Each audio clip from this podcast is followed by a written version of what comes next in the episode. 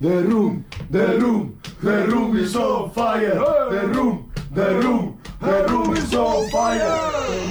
Chic, chic, chic, chic, chicos, chic, chic, chicos acá, chicos, chicos, eh, ¿pueden, ¿pueden hacer un poco más de silencio? Estoy acá en el cuartito, por favor, que no, no, no, no puedo pensar, no puedo pensar. ¡Estoy cuartito! ¡Estoy cuartito! En el cuartito de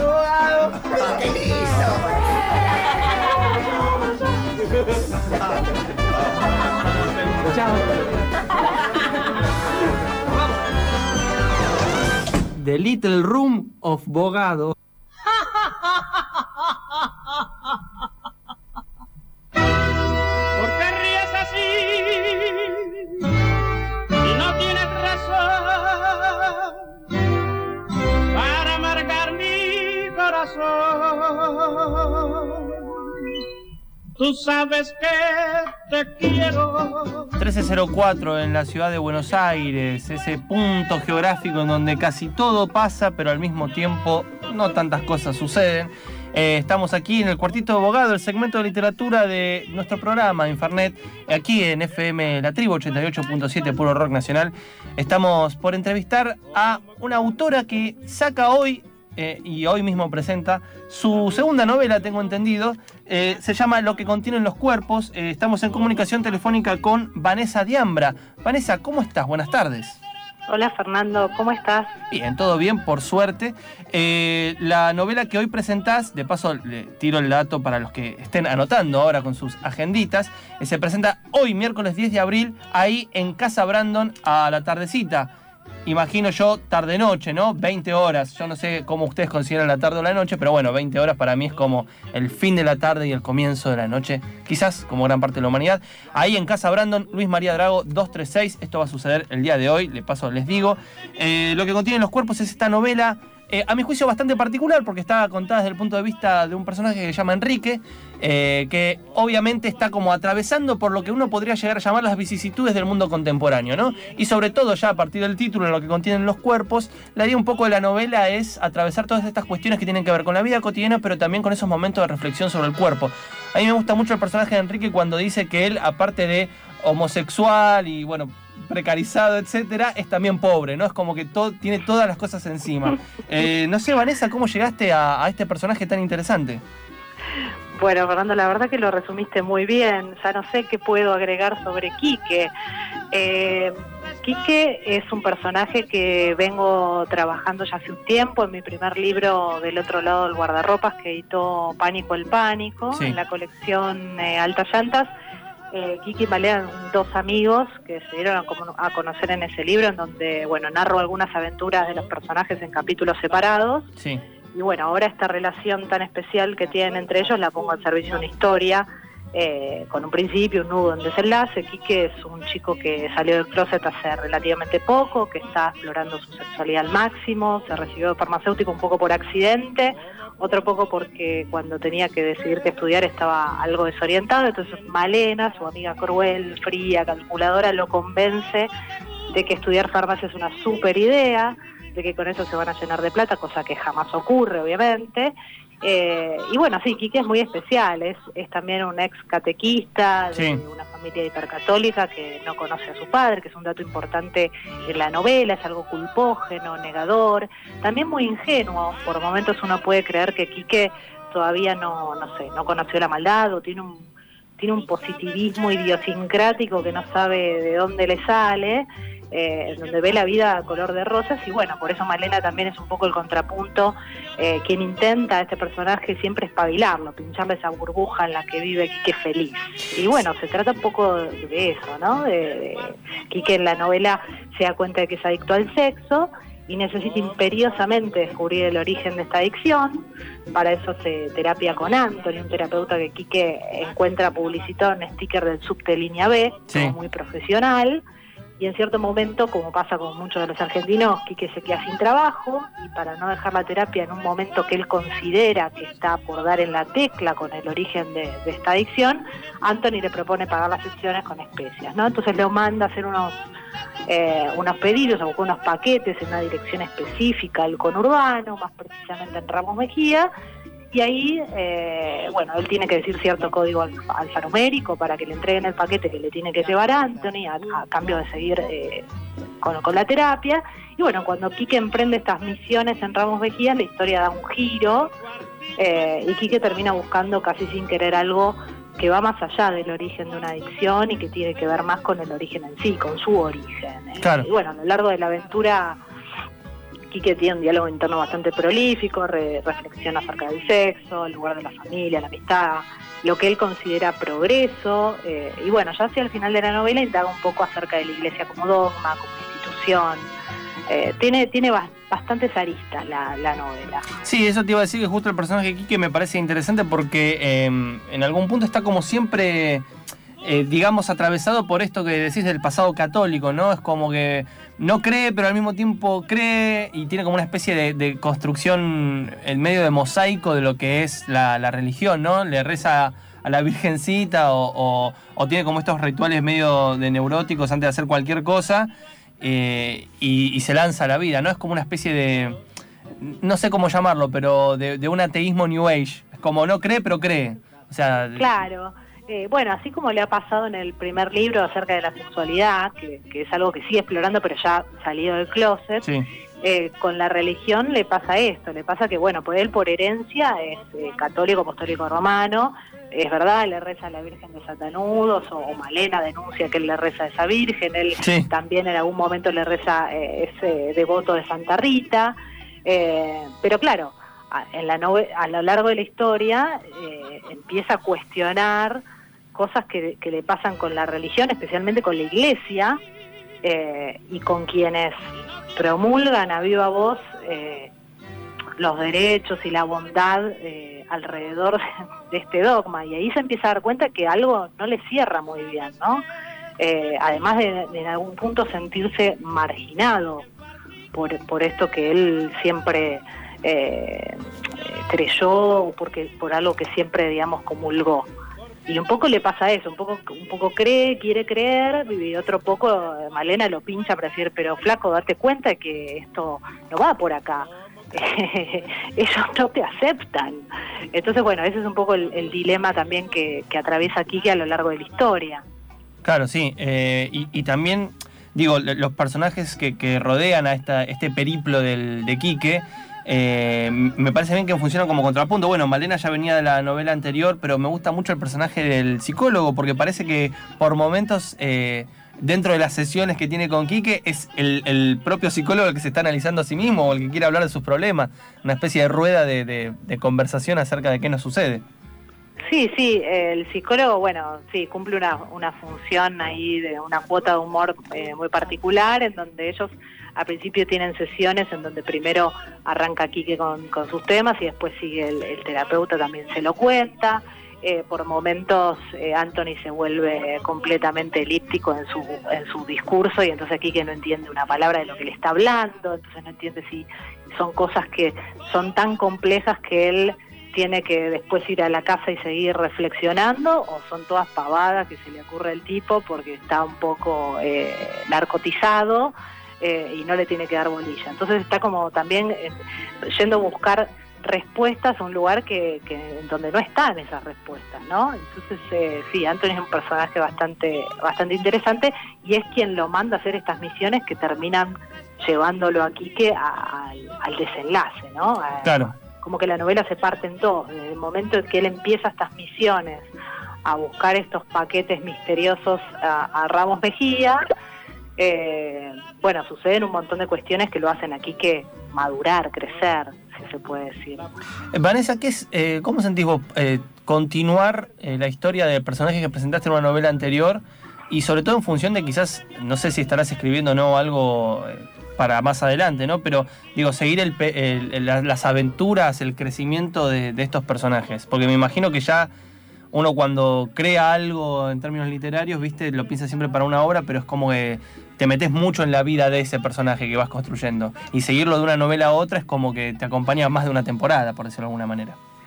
Sí, es cierto, en, en el primer libro eh, eran eh, capítulos separados eh, y que se publicó dentro de una colección teatral, entonces yo la tuve que reescribir en, en un texto eh, dramatúrgico y, mm, y me faltaba la, me faltaba la conexión, si bien los personajes eran lo mismo y lo que unía eh, un capítulo al otro eran los personajes y este vínculo, me faltaba ponerlo al servicio de una, de una historia, ¿no? de contar su historia.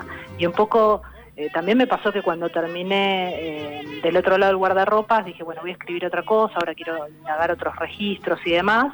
Y lo cierto es que los personajes me venían a la cabeza con, con imágenes, eventos, eh, y pareciera como que, que había algo ahí que todavía no estaba contado. Y ahora siento la tranquilidad de, bueno, ya haberles dado el espacio suficiente como para que pudieran expresar todo lo que necesitaban expresar. Claro. Eh, y sí estoy trabajando, en realidad ya en el verano terminé eh, una, una novela, La Contrafábula, que bueno, con, con otro registro también en clave, en clave comedia, eh, que está anclada en Buenos Aires, especialmente en la ciudad de Buenos Aires, con alguna escapada al conurbano, en este caso a Hurlingham, y bueno, hay personajes muy divertidos, ¿no? Eh, ahí en la contrafábula, mientras el Congreso discute la ley de interrupción del embarazo, ocurre una fábula impensada sobre tres amigas, Laura Soledad y Muriel, que, que- que pretende acabar con su reputación, por decirlo de algún modo, y es una fábula tremenda que no voy a spoilear.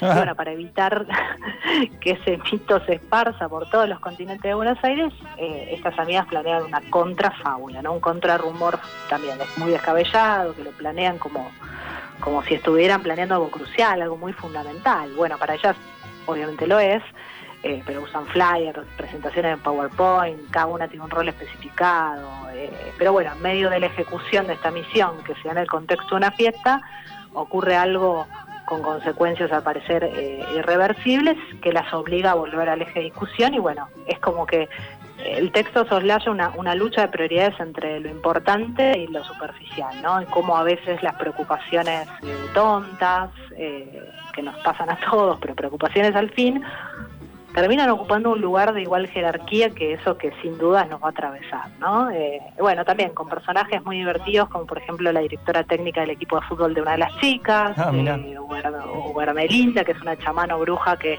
en cierto momento contactan para intentar resolver eso que terrenalmente o por contexto no pueden resolver.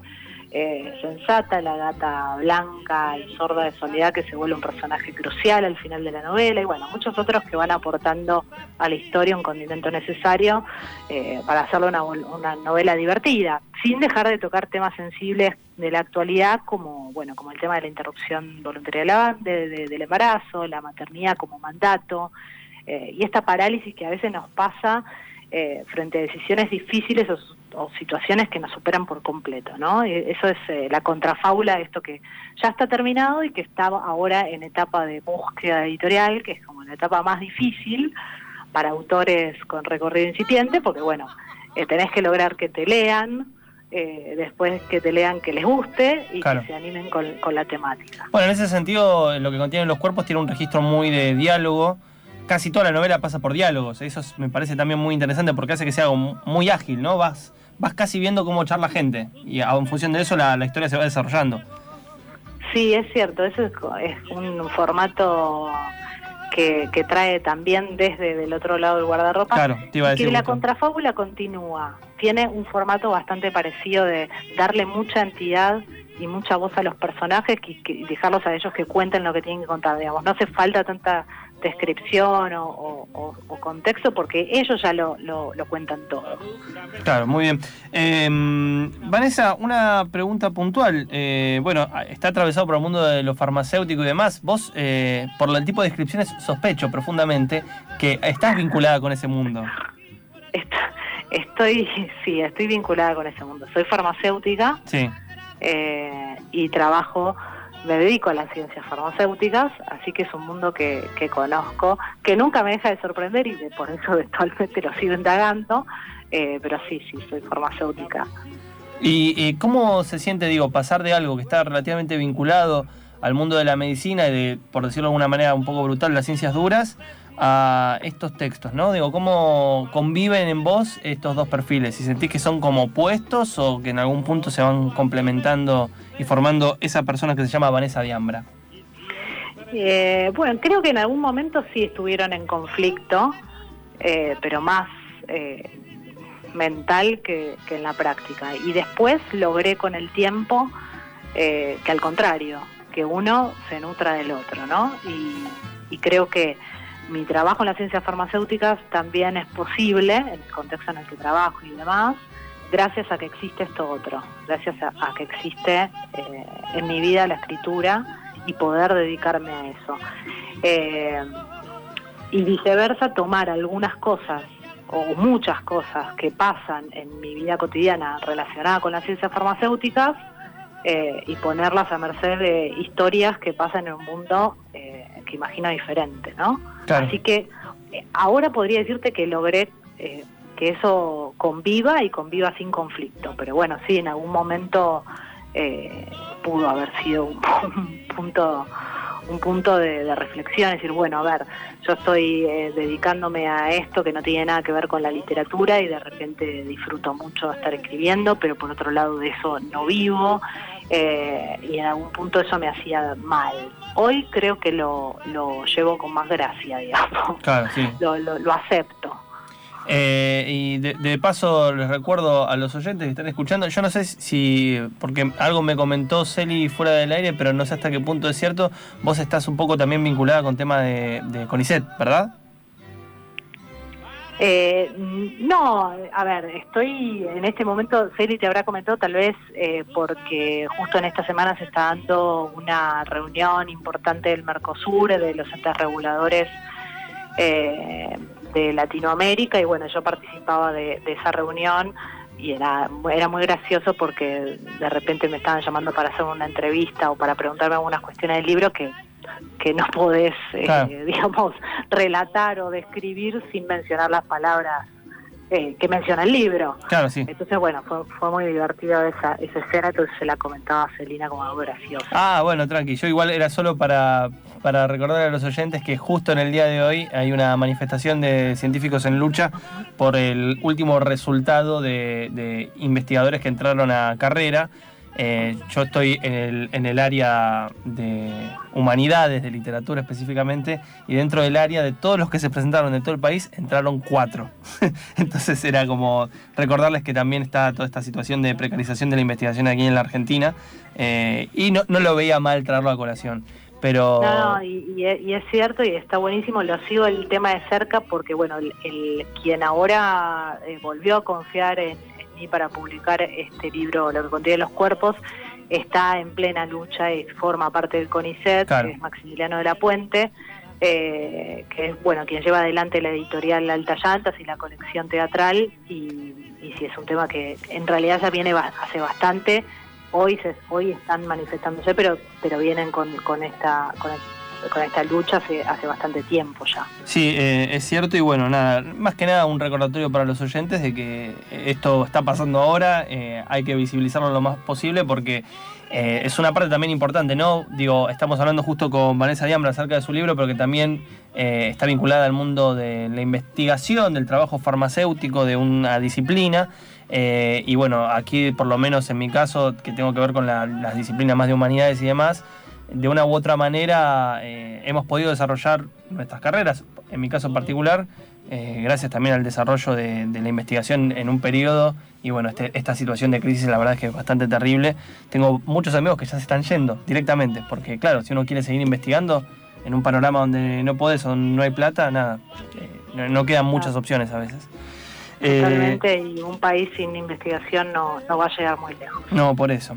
Eh, Vanessa, eh, lo que contienen los cuerpos es el libro que, que has publicado. Bueno, hoy lo presentás.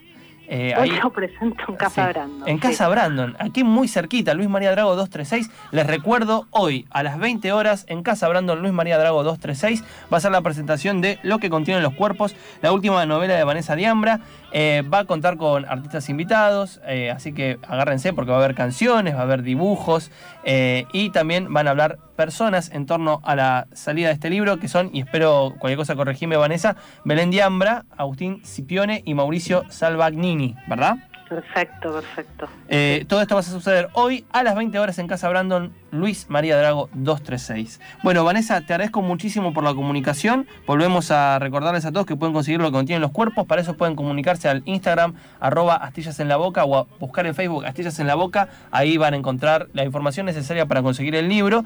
Eh, y estén atentos porque la verdad que, que viene como esta especie de cerilla de personajes. Esperamos con muchas ansias también el próximo texto que nos has presentado. Y eh, tenemos la primicia exclusiva, así que te agradezco también por compartir eso. Fernando, muchísimas gracias a vos por el espacio y, y por esta nota. Bueno, te mando un beso y muy obviamente grande. están todos, todes invitados. Todos invitados hoy, 20 horas, ahí en Casa Brandon, Luis María Drago 236. Un beso grande, Vanessa. Beso grande, muchas gracias. Y así cerramos este cuartito de abogado, este espacio en donde suspendemos un poco la vorágine del mundo, nos ponemos a pensar, a reflexionar y a decir también, che, qué linda que es la vida, pero la vida no pañuelito celeste.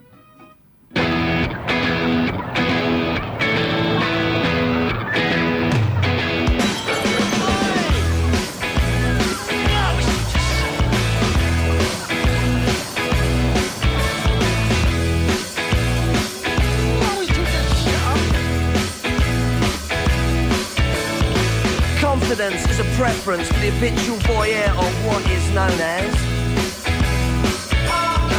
A morning suit can be avoided if you take a route straight through what is known as.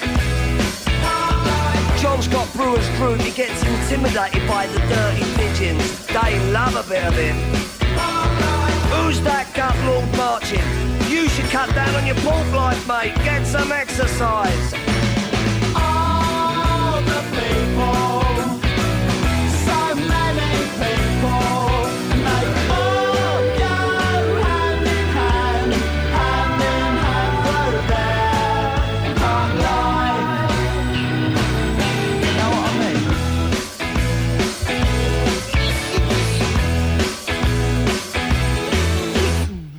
get up when I want, except on Wednesdays when I get rudely awakened by the dustman.